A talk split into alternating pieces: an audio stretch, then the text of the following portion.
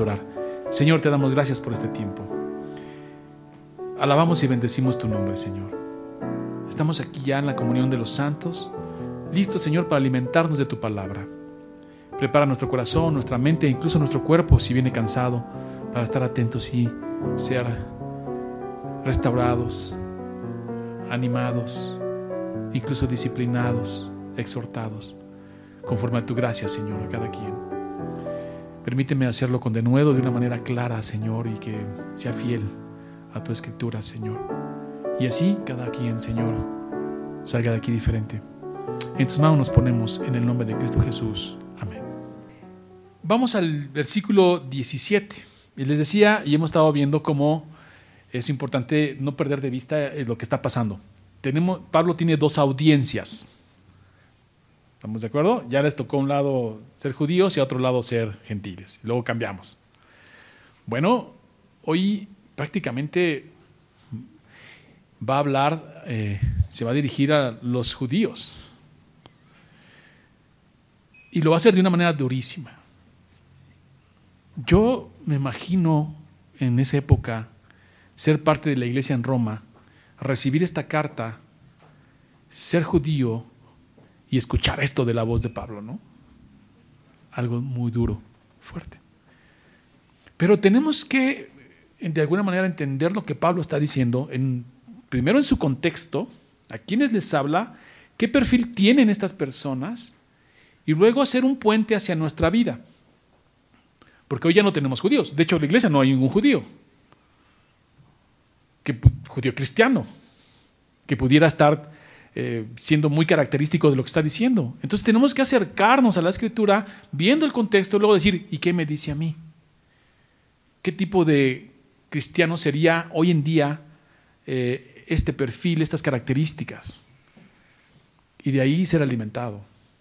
Porque podemos igual mirar, ¿no? Ah, bueno, el judío, ya el pobres judíos y los judíos qué malos son.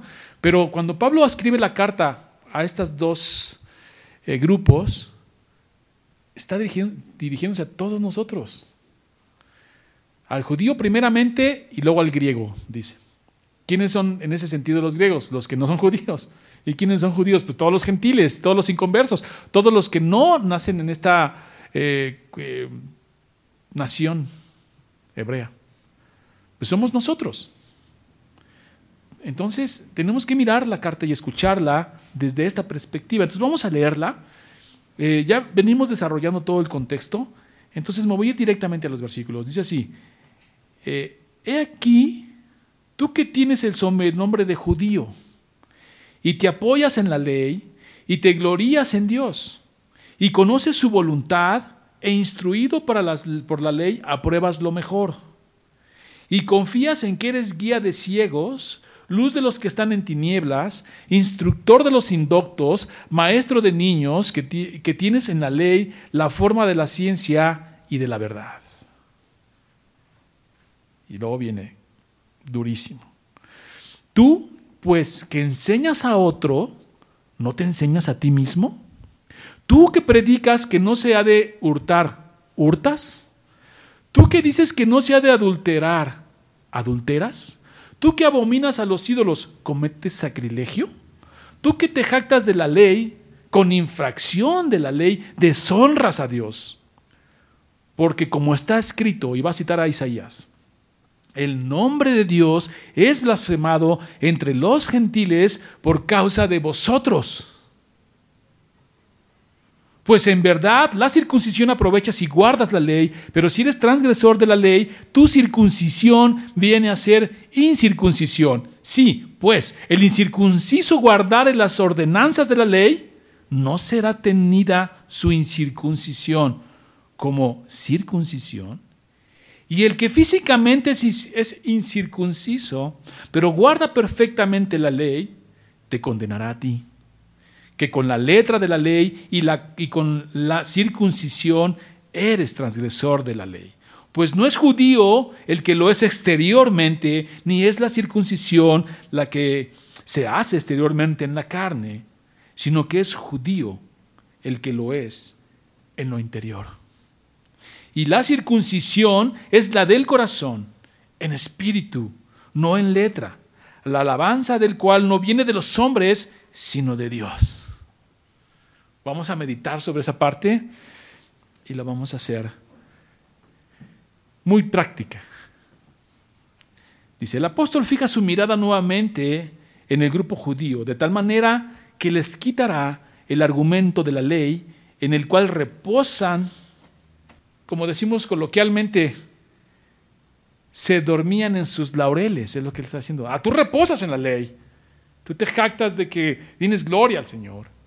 No te duermas en tus laureles, prácticamente les está diciendo Pablo allí, ¿no? ¿Y qué hacía esta parte en los judíos? ¿Qué hacía? Dice, fíjense bien. Tú que tienes el sobrenombre de judío, te apoyas en la ley y te glorías en Dios. ¿Qué te provoca eso? Uno, dice, gloriarse en Dios. Dos, conocer su voluntad. Y como son instruidos en la ley, pues aprobarlo mejor, dice. Te vuelves guía de ciegos, luz de los que están en tinieblas. Seis, instructor de los nuevos o indoctos. Siete, maestro de niños. Y todo esto porque piensas que en la ley la forma de ciencia y de verdad está ahí.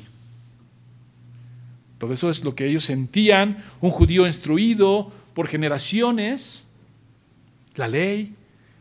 Si vemos el Antiguo Testamento, cómo vemos la ley se le entrega a Moisés y entonces él se encarga de transmitir esa ley, esos mandatos a los ancianos. Los ancianos en su casa, llegaba el padre de familia, sentaba a la familia y les instruía. Cuando se celebraba la Pascua, se tomaban tres copas y se explicaba cada cosa. Esa salsa ahí eh, agria que estaba en la mesa, se les decía, eso es, eh, representa el mortero con que pegábamos los tabiques, el dolor que sufrimos, la esclavitud, y todo era, se, lo iban transmitiendo, iban creciendo sobre la instrucción de la ley. Entonces ellos se sentaban ahí y decían, reposaban en eso. Ahora, pensamos en el perfil que está mostrando Pablo aquí. Y cuando digo que pensemos en el perfil me refiero a nuestro contexto hoy en día, porque la carta claramente dice que son los judíos. Pero ¿qué se acerca hoy en día a un perfil así? Una persona aparentemente instruida, que de alguna manera creció dentro de la instrucción eclesiástica, de alguna manera conoce la voluntad de Dios. Un ejemplo podría ser un hijo de un cristiano y posiblemente un hijo de un pastor. Se va acercando a este perfil. Y bueno, siendo así uno confía que eso le da capacidad de aprobarlo mejor y bueno, que como tiene conocimiento aparentemente, pues también puede dar clases de matrimonios, clase a los niños, clase a los jóvenes, y se vuelve guía de ciegos, luz de los que están en tinieblas. Luego te armas un curso de Biblia para ayudar a los nuevos en Cristo, y por si fuera poco te avientas uno para niños. Es un perfil muy cercano, ¿no? Y parece un perfil, parece mi perfil. O sea, si yo leo esto y digo, ah, el judío creció bajo la instrucción, la ley, los oráculos y todo, y luego me veo a mí y digo, pues yo crecí más o menos igual, porque crecí en un hogar cristiano donde se leía la escritura, se enseñaba la escritura, se vivía la escritura, se desayunaba orando, se comía orando, había escuela dominical, escolita bíblica, campamentos, cursos de verano, todo eso, crecí con todo eso. Y dices, bueno, pues eso se refiere, eh, dando un perfil más o menos así. Y hasta ahí alguien diría que está mal. Hasta ahí, ¿no? Qué bueno, hermano. Qué bueno que has sido instruido. Es más, tu opinión nos interesa. Queremos ver qué piensas tú de esto, qué piensas tú del otro, porque has sido instruido y entonces confiamos en que tú tienes un, un conocimiento de la verdad de Dios y exprésala. Y eso es lo que le está diciendo Pablo a los judíos. Pero el perfil hoy en día sería alguien como yo o alguien que a lo mejor no nació en un lugar cristiano, pero llegó temprano a Cristo, o llegó a una edad avanzada a Cristo, pero se sumergió en la doctrina, se sumergió en el conocimiento y tiene ciertas capacidades para poder compartir, predicar, enseñar, instruir, hasta instar o exhortar. Y pues no vemos nada malo en eso, hasta ahí no vemos nada malo en eso. Pero dice Pablo, eh, como dice Pablo a Timoteo, en 1 Timoteo 3, del 1 al 7. Quiero que leamos esto. Vayan a sus Biblias, por favor. Y fíjense, hasta ahí no está mal, hermanos. Qué bueno. Entonces, ¿quién nos va a instruir? ¿Quién nos va a enseñar? Y dice Pablo a Timoteo en 1 Timoteo 3, versículo 1 al 7, si quieres ser pastor, pues buena cosa deseas. Qué bueno. Dice, palabra fiel, si alguno anhela obispado, que es pastor o anciano, buena obra desea. Pero, sí, sí, sí. O sea, de querer todos queremos, de anhelar todos anhelamos. Pero, dice, pero, es necesario. O sea, no es si quieres, no es si te agrada, no es si estás de acuerdo. ¿Qué te parece, hermano? No, es, es necesario que el obispo, el anciano, pastor, sea irreprensible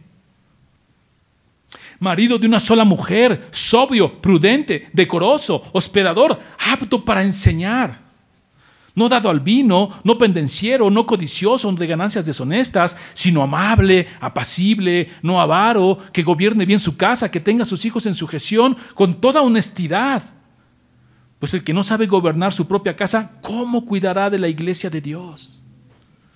No un neófito, uno nuevo, alguien que no conoce mucho, un inmaduro. No sea que envaneciéndose caiga en la condenación del diablo. Es peligroso poner a alguien que no tiene una madurez espiritual porque puede caer, como dice aquí, en lazo del diablo. También es necesario que tenga buen testimonio de los de afuera para que no caiga en descrédito y en lazo del diablo.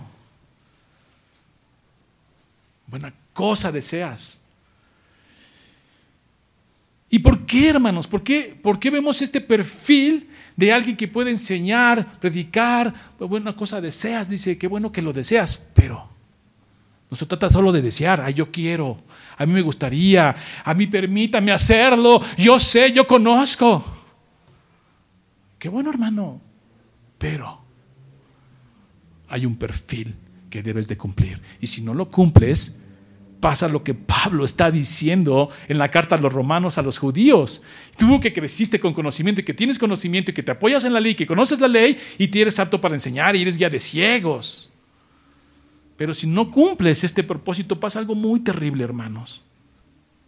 Dice Lucas 6:39. Y les decía una parábola. ¿Acaso puede un ciego guiar a otro ciego? ¿No caerán ambos en el hoyo? Y si vemos el contexto de Lucas, de lo que está diciendo, está hablando de la paja y de la viga del, ojo. ¿Qué pasa si yo tengo una viga en mi ojo y tú tienes una paja? ¿Te ha, pasado que tienes una pajita? bueno, no una paja, una pestaña. ¿Se te ha caído una pestaña dentro del ojo? ¿Y qué haces? No, no puedes ver, te estás y talle, talle, talle, talle. Y de, imagínate que tienes que pasar por un puente. Y el puente le faltan algunas piezas, es peligroso, ¿no? Y alguien viene y te dice, yo te guío yo te llevo. Ay, gracias. Y ahí van los dos. Y dice aquí el texto, no caerán ambos en el hoyo. Y luego caen en el hoyo y le dices, oye, pero pues, ¿cómo te ofreciste ayudarme? Perdóname, no te, no te avisé que tenía yo, tú tenías una pestaña, yo tenía una viga. Pues estás loco porque nos llevaste a los dos al hoyo. Ese es el riesgo. El riesgo no solo si quieres o puedes o anhelas, sino que tienes que cumplir un perfil para no caer en el hoyo y llevarte al otro al hoyo. Entonces dices, sácate la viga primero. Ponte a cuentas con el Señor. Y entonces sí guía a los demás, porque si no eres un ciego guiando a otro ciego. Y las consecuencias son terribles porque te llevas a todos en las patas. Y te vuelves guía de un ciego, siendo tú ciego, y el otro entonces ve que, pues, que se puede, que se puede tolerar el pecado, que pues todos pecamos, y si tú pecas yo peco, y entonces ¿cómo nos vamos a juzgar? Pues vamos a llevarnos bien todos, y el hoyo es grande. Luego sácalos del hoyo. Y es lo que está diciendo Pablo aquí. Ese pero es importante. Llegan los nuevos ven a un hermano en el púlpito, a mí, voy a hacer referencia a mí, hermanos, para que nadie sienta aludido, pero eso es para cada quien. Yo la hice, yo cuando preparé el sermón me puse aquí. ¿eh? Llegan los hermanos al púlpito y me ven. ¿Mm? Conoce la palabra, fue instruido, creció dentro de la ley. Yo creo que es el más preparado a lo mejor, porque viene desde atrás, ¿no?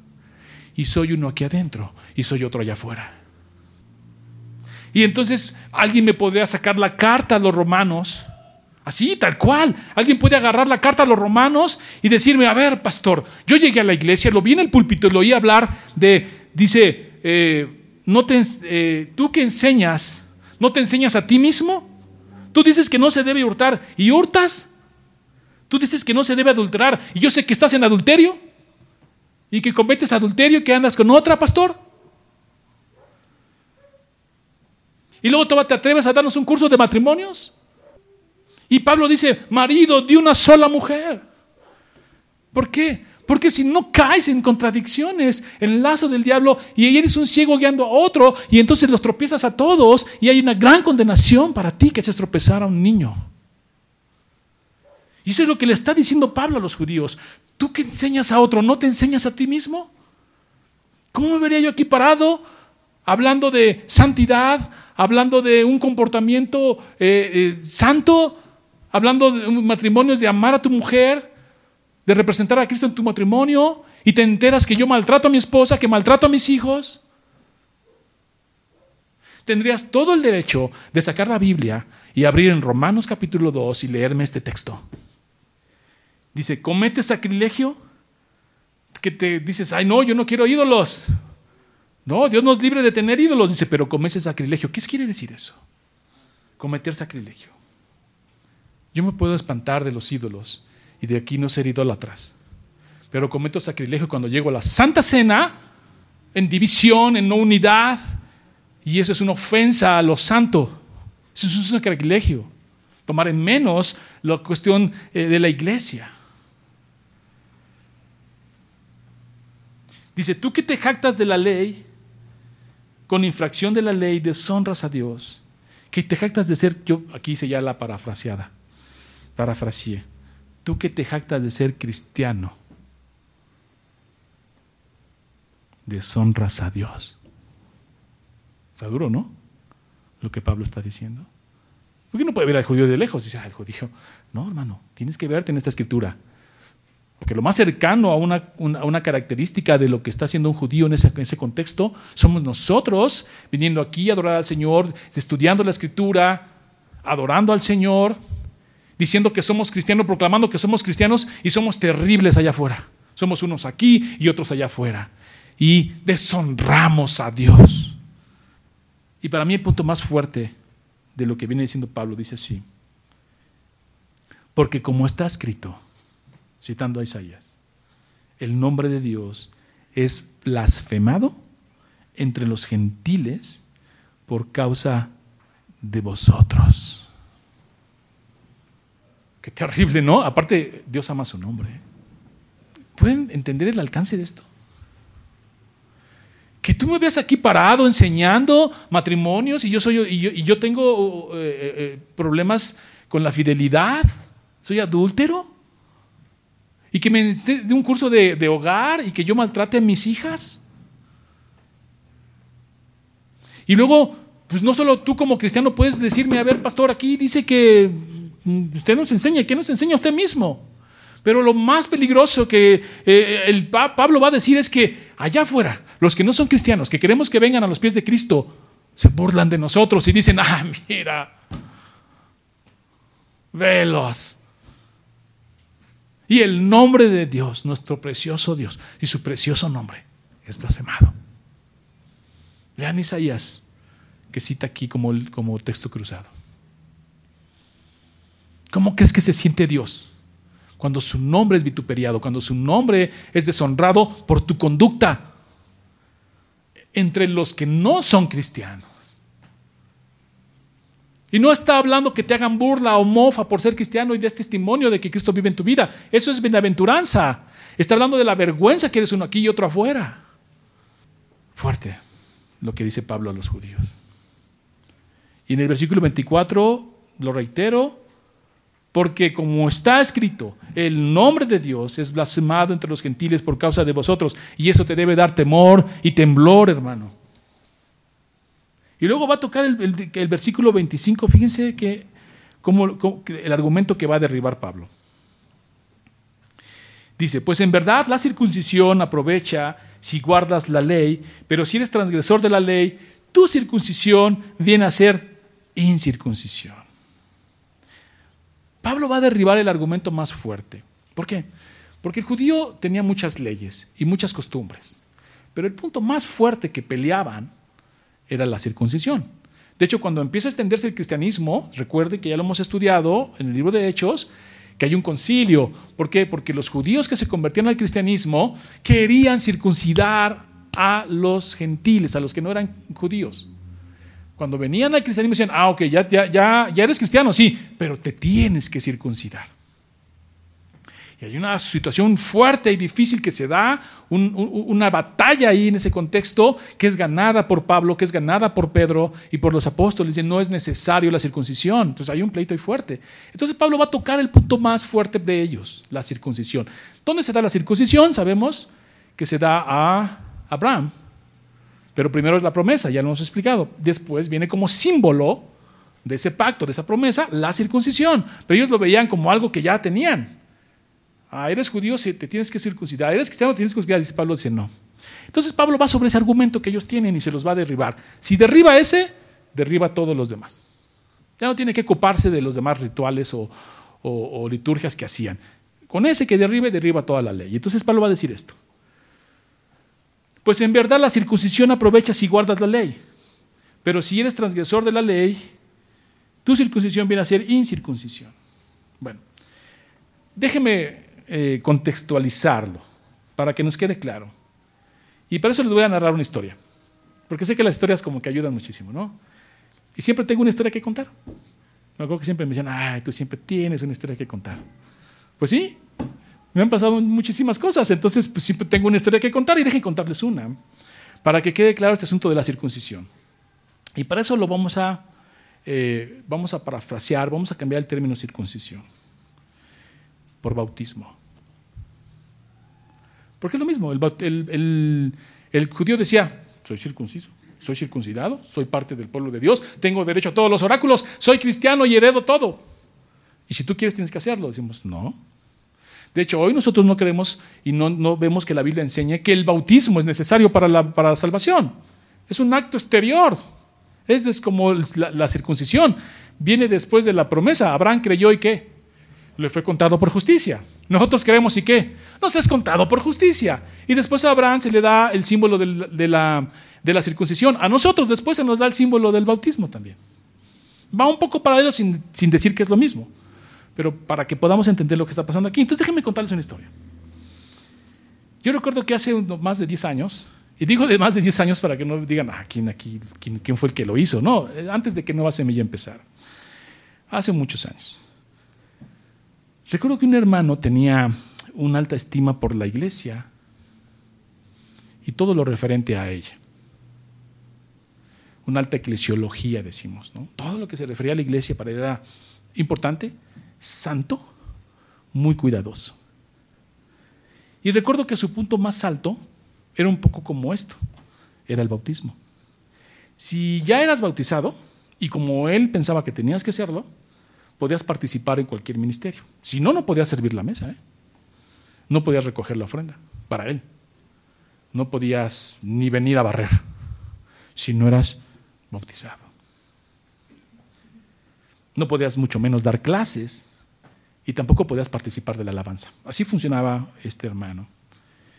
Para él el bautismo era como un ticket que te daba acceso a todas esas gracias que la iglesia ofrece o provee. Si no cumplías con ese requisito, se levantaba. Se levantaba, hermano. No creas que era cualquier hermano, no. Era celoso. Se levantaba y se le salía el fariseo que llevaba adentro. Y te decía, tú no puedes servir, ¿por qué lo estás haciendo si no eres bautizado? Uno podría inclusive pensar que tenía esta alta estima por las cosas del Señor. Pero ¿qué crees, hermano? Que en el andar de su vida resulta que tenía problemas con la bebida, era adúltero y pendenciero. Se peleaba en la calle. ¿Puedes entender lo que está pasando?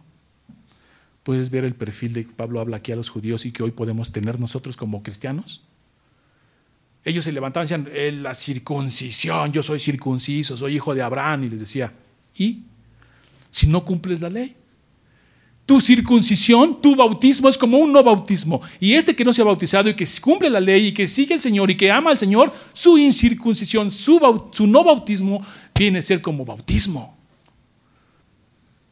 Y eso es lo que Pablo va a argumentar. Dice, en verdad tu bautismo aprovecha si guarda la ley. Ya estoy parafraseando la palabra circuncisión por bautismo para que nos quede claro. De verdad tu bautismo aprovecha si guarda la ley, pero si la transgredes, tu bautismo viene a ser como un no bautismo. Y te digo algo más que argumenta Pablo. Pero no es judío el que lo es exteriormente, ni es la circuncisión lo que se hace exteriormente en la carne, sino que es judío el que lo es interiormente interiormente. Y pon atención.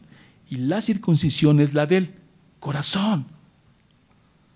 En espíritu, no en letra. Y la alabanza no proviene de los hombres, sino de Dios. Es lo que Dios le agrada. Tú puedes venir aquí, en el caso, en el contexto judío, circuncidarte y ser circunciso, pero vemos que eres terrible, que no guardas la ley, eres un hipócrita. Sin embargo, este no creció bajo eh, eh, esos estatutos, pero guarda la ley, su conducta es decorosa, ama al Señor y no ha sido circuncidado. Es más, no se ha bautizado. Entonces, tu bautismo es un no bautismo y el de él que no se ha bautizado sí es bautismo. Porque el bautismo realmente es el del corazón. ¿Cuántas personas no hemos visto que se bautizan y su testimonio es terrible? Y tú dices, perdóname hermano, pero tus obras, tus frutos, dan testimonio de que no eres cristiano. ¿Y tú cómo puedes decirme eso? No, yo no. La palabra de Dios lo dice. Yo no puedo decir nada. Pero la palabra de Dios dice que por sus frutos los conocerán. Y yo veo que tu fruto es malo. Porque el árbol es malo. Porque no hay árbol bueno que dé frutos malos, ni malo que dé frutos buenos. No eres ni salvo. Déjame evangelizarte. ¿Se dan cuenta? Entonces, la responsabilidad que Pablo deja caer aquí sobre los que se jactan de la ley, y en nuestro caso nos jactamos de ser cristianos, es fuertísima. Pues no es judío el que lo es exteriormente, ni es la circuncisión lo que se hace exteriormente en la carne. Lo mismo decimos en nuestro contexto del bautismo. ¿Que es un mandato? Sí. ¿Que hay que cumplirlo? Claro. Pero tiene que ser una declaración pública de lo que Dios dice en tu corazón. Y muchas veces vemos gente que se bautizó y no lo volvemos a ver en la iglesia, vuelve al mundo, anda como el mundo. Ah, pero eso sí, dice, soy cristiano. Y luego volviendo al perfil duro, difícil, de los que crecemos en el cristianismo, de los que crecemos en un hogar cristiano, y entonces nos dormemos en nuestros laureles y pensamos que porque ya hay una descendencia o ascendencia cristiana, entonces ¿qué? Ya la hicimos. Pero no tienes ni idea de lo que dice la palabra de Dios y la transgredes. ¿Por qué, hermano? Porque el verdadero cristiano, aquí dice judío, pero vamos a parafrasearlo, el verdadero cristiano lo es interiormente. Y el verdadero bautismo es el del corazón. Y vuelvo a la historia que les narré del hermano. Eran debates fuertes. Y se paraba decía, pero no es bautizado, hermano, pero su conducta es decorosa. Y si no ha sido bautizado porque nosotros programamos los bautismos una vez al año, ¿el qué culpa tiene? Ah, pero él se sentía con todo el derecho de servir la mesa, con todo el derecho de enseñar, con todo el derecho de participar, porque era bautizado. Y porque conocía y había sido instruido, pero transgredía las ordenanzas del Señor. ¿Y eso a dónde nos lleva? A una falta de conocimiento realmente de Dios. Estuvo sumergido en el cristianismo, pero no lo penetró. No lo penetró. Y su condición postrera viene a ser peor que la anterior. Porque en la anterior que no conocía nada, pues está la esperanza de que conociendo el Evangelio se transforme. Pero ahora que ya lo conoce y que su corazón en lugar de ablandarse se endureció, y se volvió un legalista, porque esa es una manera de, ser, de el corazón, el legalismo, el fariseísmo. Recuerdo que siempre en, los, en, la reunión de jóvenes, en mi grupo de jóvenes, siempre nos molestábamos así. Porque si te parabas y decías algo y eras exagerado, te decían, se te salió el fariseo que llevas dentro, hermano. Lo mejor es, como dice la escritura, hermano, pero todos pecamos, sí. Por eso es importante reconocer tu pecado llegar al Señor y encontrárselo. Señor, soy, soy pecador. Y entonces, Una vez que el Señor te limpia, te perdona, puedes proclamar el Evangelio, puedes dar curso a matrimonios, puedes dar curso. ¿Por qué? Porque el Señor te ha perdonado, te ha limpiado. Y dice su escritura más adelante en Romanos, y ya no hay ninguna condenación para los que están en Cristo Jesús. Amén. ¿Qué es lo que veíamos la cruz lo hermoso de la justificación por fe? Una vez que tú crees en Cristo, que Él te llama conforme a su propósito, y crees, viene esta conversión en tu corazón, arrepentimiento y fe, y miras a la cruz, Él te justifica, te declara justo, y entonces ya no hay ninguna condenación. Y entonces si alguien se para y dice, oye hermano, pues yo aquí sé que usted antes sí, pero ese hombre murió, está muerto.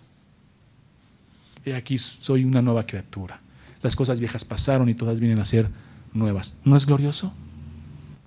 Pero hay un cambio, hay una transformación. Y entonces Pablo va sobre los judíos y les dice, hipócritas, falsa santidad, santurrones. ¿Cómo hay un dicho que dice que te espantas del muerto y te abrazas de la caja, ¿no? Algo así. La mortaja. Eso es hipocresía. No está diciendo que toleremos pecado, simplemente está diciendo, a ver, tú que enseñas todo esto, pues pasaste por ahí. Yo estoy seguro, y lo digo para gloria del Señor, que todos los que aquí enseñamos, primero nos enseñamos a nosotros. Cuando tú preparas un texto, cuando tú preparas un curso, cuando tú preparas, pasas por ahí y eres reprendido. Y si el Señor te muestra un pecado oculto, te arrepientes. Y entonces llegas a dar el curso, o llegas a dar la prédica o el seminario, etcétera, con un corazón contrito y humillado, arrepentido, pero limpio porque el Señor te perdonó. Pero fíjense lo que dice más adelante. ¿Qué ventaja tiene pues el judío? ¿O qué aprovecha la circuncisión? Y entonces lo voy a dejar para la semana que entra por tiempo, pero quiero plantear esto. ¿Qué ventaja tendría haber crecido en un hogar cristiano? Haber sido bautizado. Dice Pablo, mucho, en todas maneras. Primero, ciertamente, que les ha sido confiada las palabras, la palabra de Dios. Amén. Si tú no has sido un hogar cristiano, si tú eres una, si eres primera generación, bueno, lo entiendo, gloria a Dios. Pero a lo mejor ya eres segunda generación y ya, ya no es tu papá, sino ya eres tú, segunda generación, creces en un hogar cristiano. Hay mucha bendición. Porque el creer viene por el oír. Creces alrededor de todas las gracias del Señor, de todas sus misericordias, con un fundamento que te ayuda a luchar contra las herejías, contra las filosofías del mundo que te pueden destruir. Hay mucha ventaja, ¿no? Sí hay, dice Pablo, sí hay. Pues qué, pero ahí está el argumento. ¿Pero qué? Si algunos de ellos han sido incrédulos, su incredulidad habrá hecho nula la fidelidad de Dios. Y fíjense lo que contesta. De ninguna manera. O sea, Pablo da eh, este aspecto de que dentro de todo este crecimiento espiritual en el que crecemos algunos y tenemos ese privilegio de ser cuarta, quinta generación, tercera, segunda, no sé, eh, crecemos allí, hay una gran bendición, pero dice, pero aguas, porque algunos no van a creer, pero eso no hace nulo la promesa de Dios, ni su fidelidad. Yo volteo a mi familia que crecimos en ese, en ese eh, somos hablando de mí, soy tercera generación, fue mi abuelo, mi padre, ahora yo, luego viene Sofi, ahora ya, si Dios quiere, me permite mi nieto, cinco generaciones. Y yo digo, a ver, hubo bendición, amén, hubo bendición. Y yo oro por mis hermanos para que también ellos tengan bendición. Pero si alguno se desvía, ¿qué dice aquí Pablo? Si alguno se desvía, ¿qué pasó? ¿Su incredulidad habrá hecho nula la fidelidad de Dios? De ninguna manera, porque su promesa sigue ahí y yo la he heredado. El otro no la quiso. ¿Qué le vamos a hacer? Pero la promesa sigue vigente. Oremos, hermanos. Señor, te damos gracias por este tiempo, a ti sea la gloria. Guíanos en tu, eh, en tu mano, Señor, guíanos en tus caminos. Perdona nuestras ofensas, Señor, porque a veces eh, tu nombre, por culpa nuestra, es blasfemado. Señor perdónanos.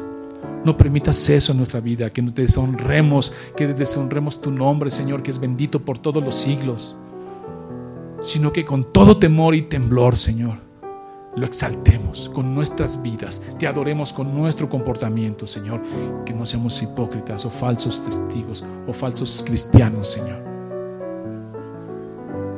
sino que tu palabra entre nosotros y nos transforme, Señor, y podamos reflejar tu rostro.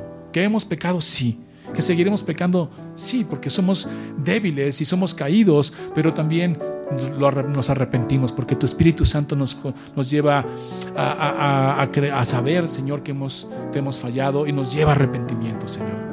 Y esa es una de las marcas de un cristiano que siempre está pidiendo perdón y siempre se está arrepintiendo. No niega su pecado, no esconde su pecado, no oculta su pecado, lo reconoce enfrente de ti, te lo entrega y tú lo entierras en el fondo del mar.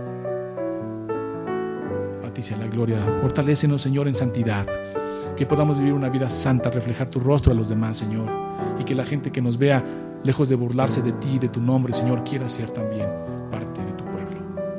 A ti sea la gloria, en nombre de Cristo Jesús.